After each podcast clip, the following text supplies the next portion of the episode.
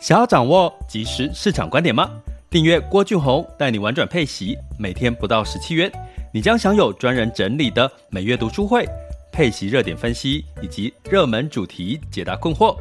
不论你想通过基金、ETF、美股或台股打造你的现金流收入，我们都能为您提供支持。点选资讯栏的订阅链接，了解更多。让我陪你一起投资理财。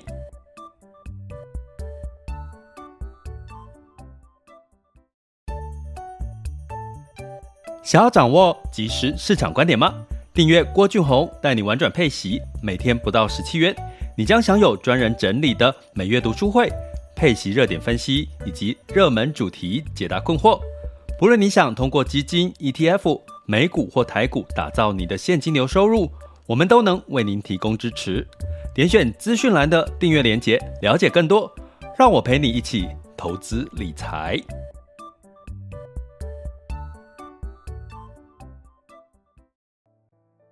各位亲爱的学员以及听友们，大家中午好、下午好、晚上好。今天来到了二零二二年的五月三十日周一的中午十二点喽。那再剩一天哈，这个就进入到六月份了哈。那这一周的开始呢，其实也等于是六月份的开始了嘛，因为就会呃周五过端午啊，那前面就遇到六月一号了哈。那不过，终于今天的本周市场盘势哦，这个看盘重点要跟各位讲的是，没什么代志，没什么代志，也就是没有什么重要的事情哦。好不容易，大家有没有觉得没有什么重要的事情，就是一件让人很开心的事情？因为一旦有重要的事情，就会觉得，哎呦啊，如果是好的，当然很好啊；不好的，就又情况又不好哈。不过呢，终于这一周，嗯，没有什么太多重要的事情。那下周呢，就会有六月七号就会有这个，呃，苹果的这个 WWDC 的这个 iOS 十六的一个发，哎，十六嘛，哈，十六的发表会了，哈，那也会应该会有一些新品，哈。所以市场呢又进入到了另外一个焦点哦，那再加上上海呢，呃，目前我刚刚看到最新的讯息呢，预计六月一号就是解封哦，就是这个清零的状况已经差不多，数据已经降到差不多了哈。六月一号呢，有可能就是解封，也是这一周的事情。嗯，这一周好消息不断呢。然后我看好像那个唐綺阳唐国师说水逆过去了，对不对？诶，会不会就是一个一个一个一个，就是很明显哦，好像星象也可以拿来参考一下。就是诶，水逆过去了，那这一周真的没有什么太大的这个不好的讯息要等待着大家哈。那所以呢，这个恐慌指数也降到了二十五左右哦。诶，的确，真的已经闷了一段时间，终于这个恐慌指数降下来了哈。所以。大家感觉上这一周可以可以稍微稍就不用太想说啊，这个涨了啊，跌了啊啊，就是那种悲观的情绪，可能稍微可以缓解了一点了哈。但是就是呃，到底怎么看？我们这一周呢，来给各位一些看法了哈。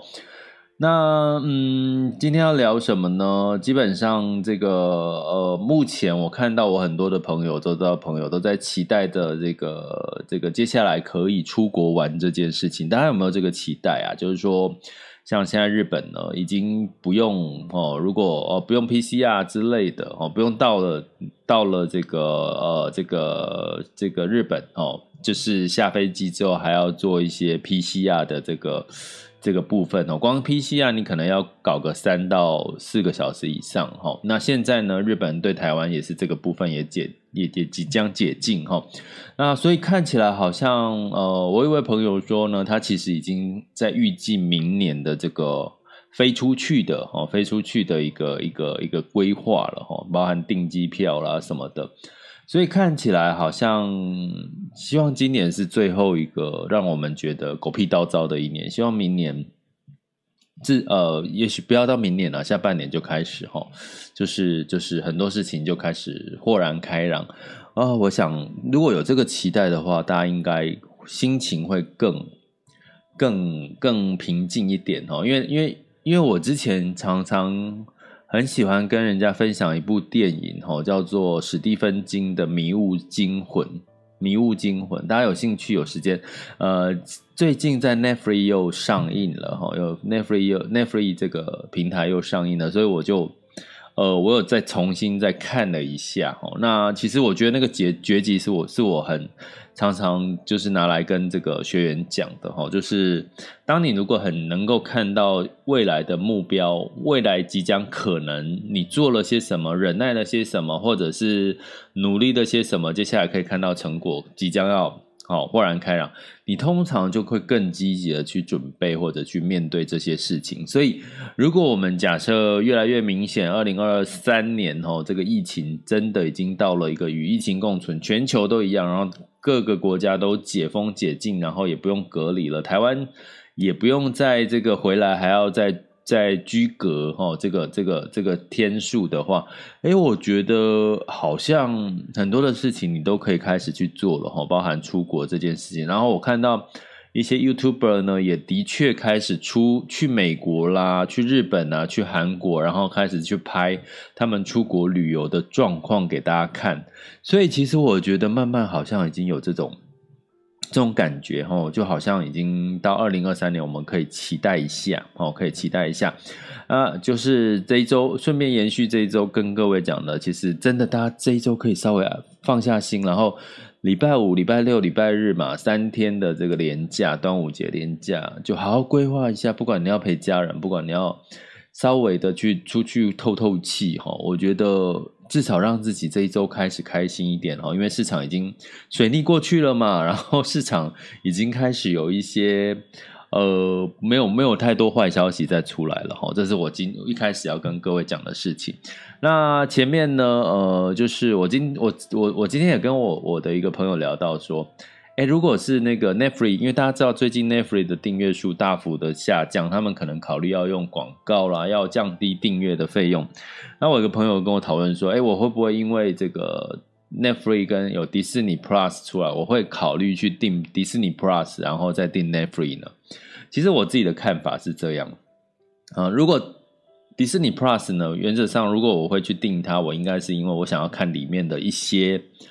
呃，比较我特别想看的一些电影哦，要不然我可能不会特别去看订迪士尼 Plus 哈。那可是我 Netflix 我可能会持续的订它，因为是呃 Netflix 有很多不同的这个国家哈，比如说最近有看到印度啦，看到其他的国家所拍的电影哈。那呃，包含当然有韩剧啦，有其他的地方哈。那 Disney Plus 大家吸引大家的当然都是。这个所谓的漫威系列，漫威系列哈，那其实漫威系列，我觉得它就是一个商业电影。我看看，我最近 Netflix 有看到一部这个叫做《疗伤旅程》吧，好像那个名称叫疗伤。我一开始不知道它的结局是这样，结果我看了，就前面觉得好闷哦，然后就想说已经看了一半就，就把它看完。结果呢，看到后来的那个结局，我吃了一惊。哎，它好，它是哪里的电影呢？诶，是欧洲吗？还是还是土耳其？对，它是个土耳其的电影哦。然后我看完之后，它是它，我不我不讲不内容了，因为因为今天的重不是重点，我只要跟各位讲的是说，我可以看到各个国家不同国家他们拍出来他们的这个针对他那个国家的呃民情所拍出来的一些电影。我那时候我看了那个土耳其的电影，我并没有特别推荐，因为它前真的很闷，它前面真的很闷。所以后来的结局是我没有想到的结局，让我突然对整再回头想我前面看到的剧情的时候，我突然觉得天啊，这这部电影真让我后面有点哭了。然后前面是有点骂他，就是说这什么电影，然后后面居然有点想哭的那种感觉哦，就回就往前想推推想他的那个剧情。所以我觉得我会愿我会继续订 Netflix 的原因是我可以看到很多不同国家所拍的一些电影，一些可能不是大众化、商业化的电影，我可以看到一些比较小众的电影哈。这个是我喜欢 Netflix 的一个原因。我觉得 Disney Plus 我不知道有没有这些偏小众，可是至少目前它的主打都是漫威啦这些所谓比较科幻类型的电影哦，所以基本上我觉得。呃，我可能会以我如果相较之下，我还是以 Netflix 来为主了哈。所以最近呢，也有这个呃一些投资的这个专家也在说哈，他们最近在想说哪些跌升的一些股票可以去留意的哈。那当然也是要看它的基本面，看它的财报，然后像像他都有就有特别提到 Netflix，其实它现在的这个本益比差不多不。十五个十五左右，哈，是过去差不多二十上下，哈，是这个 S M P 五百的一个一个一个平均的平本一比嘛。那像 Netflix 已经跌到十五。十五了哈，那当然，我觉得这是呃，我们可以，其实我我在讲这个，就是你通常在观察你想要投资哪一类型的产业个股，你就可以朝你自己有兴趣的那个角度去研究，因为你会特别觉得研究那个市场你有兴趣，所以你也会特别特别的投入或特别的感兴趣在那个领域，所以会建议大家在投资的时候可以找自己，先找自己。有兴趣的产业，或者是有有熟悉的一些领域，或者是跟工自己工作相关的，我觉得这也是一个很好的一个投资的一个一个切入点哦。好，那我们就直接来讲哦，这一周的看盘重点哦，就真的没有特别的需要担心的哈。那呃，当然这一周呢会公布所谓的这个美国的非农就业的数据了哈。那这个非农就业的数据呢，其实是在缓降当中。比如说，呃，之前哈三月、四月呢是每个月增加差不多四十万人左右以上哦。那五月份呢就增加三十二万，可能预期是三十万人上下哈。所以呢，你从这边来看呢，你就可以理解的是什么？其实它其实是在呃就业人口慢慢在在增加的速度在慢慢缓增哈。那可是我不觉得它是个坏事哈，因为当你就业人口一直在增加，代表市场呢需求很很旺的时候呢，它会带来什么事情？带来就是嗯，买方卖方就是就业，就是我今天是就业的人，就是市场哦，这个呃劳就是企业很缺工嘛。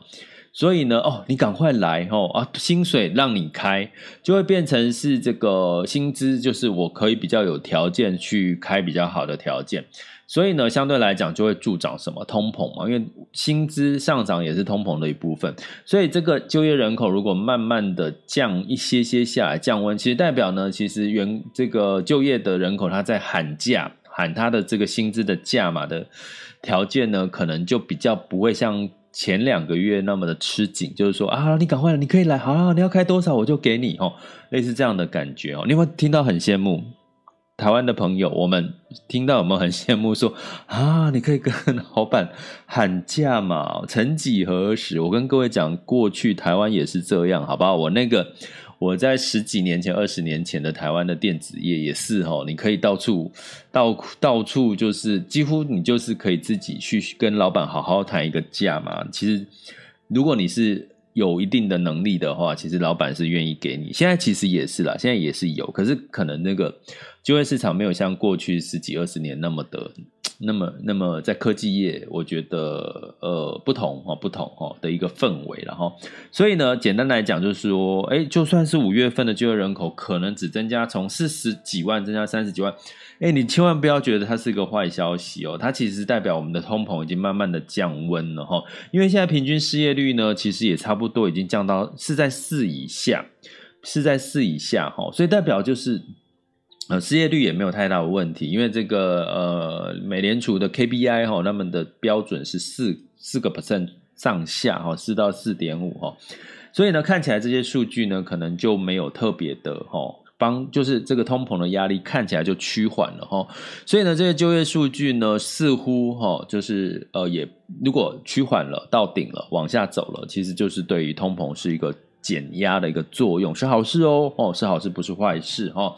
那另外呢，嗯，从另外一个角度就是说，呃，我刚刚提到就业人口吼，它其实是一个，如果它公布的是五月份的就业数据，它是一个落后指标。我这边要特别提醒我们的这个高阶的学员吼，学过上过高阶课的学员，它是一个落后指标，落后指标到顶了，其实大家也知道，拐点就另外一个拐点出现的几率就。慢慢要发生了，什么拐点出现呢？落后指标到顶，接下来我们就看领先指标往下降到一个什么程度哈。所以我们要看第二看的是所谓的领先指标，叫 S N 制造业指数哈。那 i s n 制造业指数是周二要公布哦，周二要公布。那这个呢 i s n 制造业的这个采购经理人指数，其实它是一个领先指标。其实这一周还有消费者信心指数的公布哈。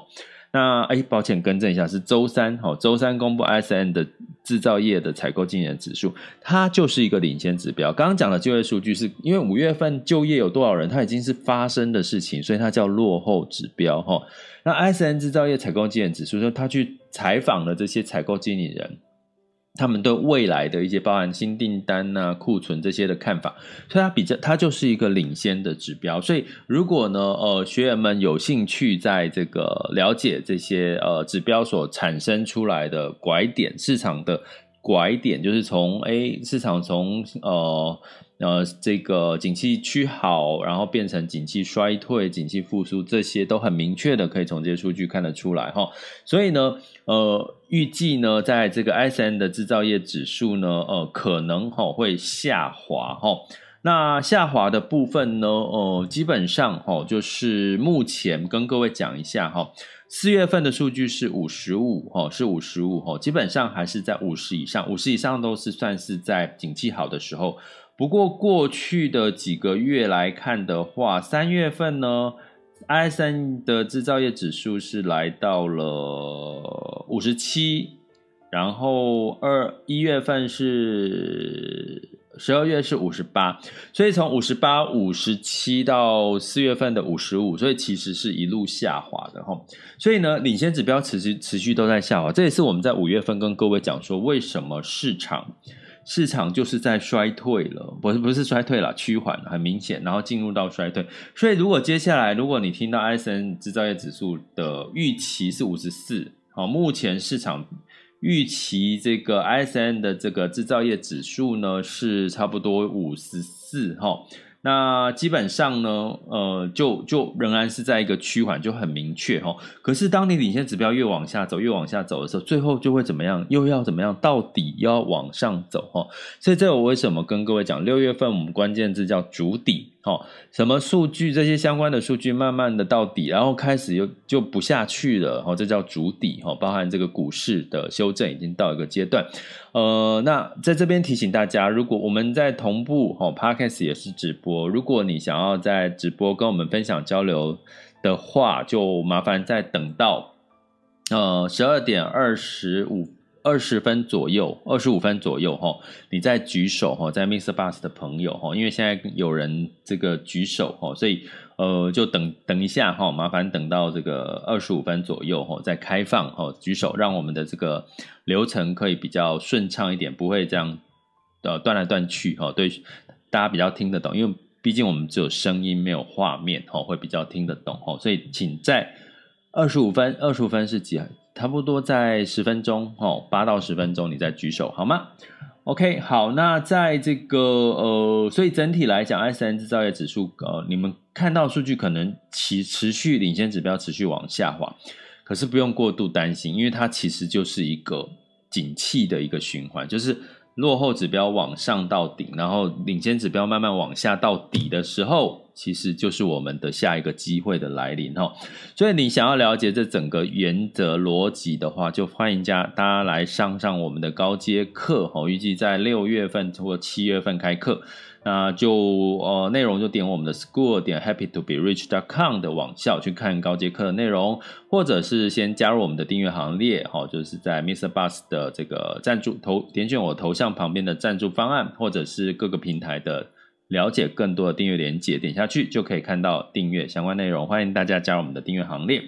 所以基本上呢，这些领先的指标，哈，包含这个周二公布的五月份的消费者信心指数呢，基本上都可能是下滑的。可是下滑，我觉得慢慢的反而就是筑底，你就会开始找到一些新的机会。像我刚刚跟各位讲，Net Free 可能在现在的本一比是十五，哈，诶，那相对于相对来讲，它已经是算是一个跌跌多了了，哈。可是我不是说这样子就大家赶快去去买 Netflix，不是这个意思。我们只是举个例哈，就是说，呃，Netflix 你还是要看它的订阅数还有没有持续的下滑，或者是说，它突然跟你说第二季它的那个订阅数又增加了，诶，那可能就会变成是一个好消息哈。所以，但是现在没有，现在没有这个数据，所以我只是举个例，就是在市场这个股市慢慢修正，六月份的关键字就是主底哦，这样的一个讯息哈。ISM 制造业指数是不是持续下滑？诶。持续下滑也不是坏事哦，哦，在这边提醒大家哈，不是坏事哈，因为本来就应该要下滑哈，下滑也代表什么？代表这个是这个呃，美国美联储没有特那么大好的条件呐。简单白话就是，我今天如果是美联储主席，我们我美国的经济没有好到说我可以强力的升息。来让这个市场赶快的降通膨，赶快的降温，因为我的未来领先指标并没有那么好，所以呢，我的升息的频率就可能哦，现在最近哎，我可能升两码就差不多了哦，每一次开会就升两码，或者是呢，我可能呃，就是不会再升三码，哎，这对市场。当然就是好消息了哈，尤其是科技类股哈，所以基本上哈不是坏消息哈。那另外呢，特别要留意的这一周呢是欧盟呢呃要开会喽哦，欧盟要开会啦来决，当然里面呃市场会关注什么呢？会关注说到底欧盟会不会对俄罗斯石油会禁运呐？从目前还没有哈，还没有明确的这个消息，不过。看起来目前呢，应该是市场预计不会啦，不会这个对俄罗斯石油全面的下禁令。那俄罗斯石油全面下禁令，当然这个油价就会上涨，再继续上涨。然后，不过目前市场预估应该是不会。那油价如果上涨，当然通膨的压力又来了，对不对？所以这个是呃这一周可能要特别留意。如果说哦比较会有一点点的，算是要担忧的是欧盟会不会对。俄罗斯的石油全面的实施禁令哈，因为它将在这个布鲁塞尔哦开会哈。那不过市场预期是不会哦，因为它可能会影响到整体的经济跟通膨的压力又持续上来哈。所以哈，这个是这一周要特别留意的一个事情哈。那你要看哦哈，所以这是这一周哈。那上一周呢？上一周其实资金有没有因为这样子就开始流入股市呢？哎，其实跟各位讲，其实整体的股市哈是买入买超大于卖超。不过呢，以哪两个市场区域最明显？哪两个股市最明显？第一个就是美国哈，美国它们连三周哈都是有在在买超哈股票部分。那其实呢，像 A 股哈，中国的 A 股呢有也是哈在上周是。呈现的买超的状况，除了这两个之外呢，其他的市场都是这个所谓的偏卖超的一个情况哈。所以呢，我前上周其实也跟各位特别提到 A 股的状况，再加上六月一号可能上海要即将解禁哦，解解除清零这件事，哎，那我们还是可以持续一下观察一下 A 股哈。那在产业的部分，抱歉，没有一个 产业是流入的，科技股。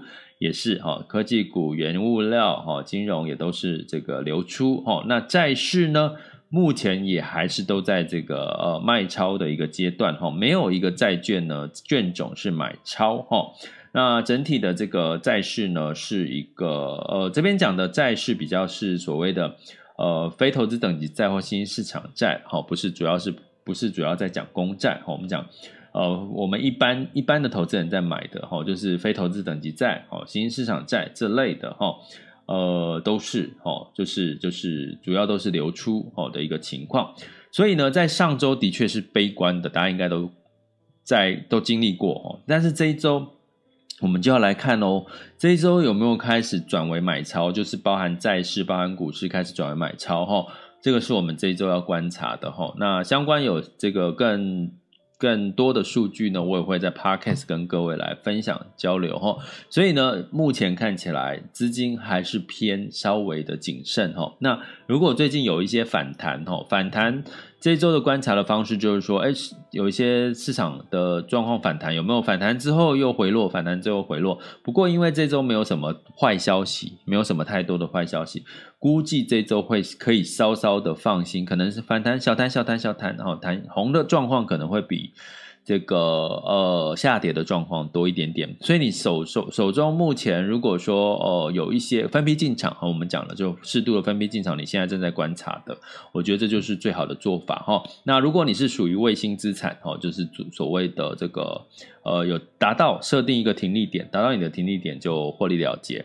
那如果你是核心资产，你就呃长期持有哦，就是短期的波动就不用特别的去去这个管它。那如果是配息的标的，你也可以适度的逢跌了就买哈，实施这样的一个策略。这是目前这一周哈我们整体的一个看法，给大家参考。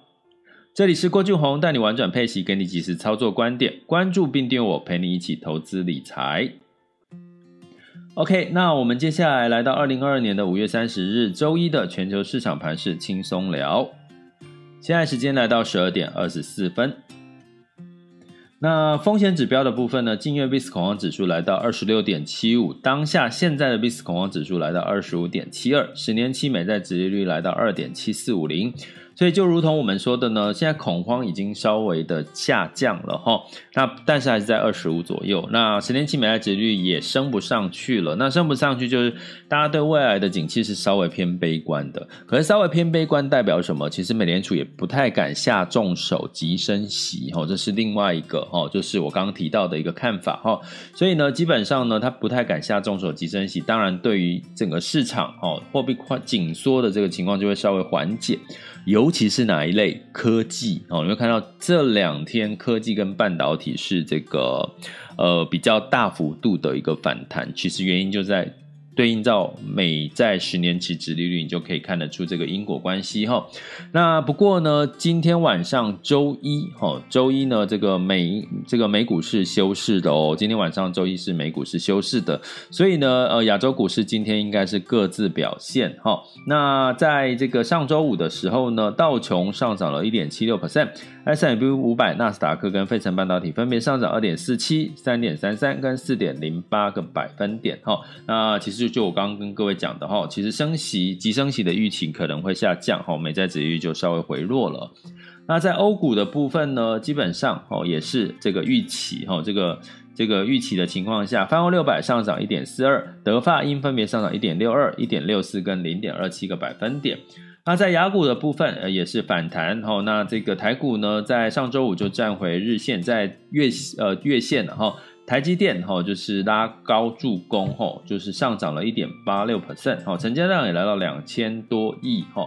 那所以呢，我们大家来看一下目前最新的台股盘势。那恒生恒指哈一样也是这个拉高哈。那这个上证指数 A 股哈成交量来到八千两百亿哈。那北向资金就是外资转为买入 A 股哈。那也是上涨的哦。所以基本上在上周五呢，呃，普遍哦上涨幅度最高的是香港恒生上涨了二点八六 percent，香港科技上涨了三点五五啊，次高的就是台湾加权指数上涨一点八六。那我们接下来看这个十二点二十七分的这个全球呃不，雅股的盘势。那目前台股呢，呃是上涨了两百七十七点，来到一万六千五百四十四，上涨幅度是一点七一哈。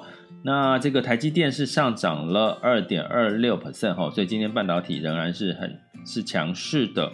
那金融股表现也相对是很强劲哦，哦，新金融股，嗯，对。嗯，现在看到金融股的电子股跟电金哦，其实都表现得很好哦。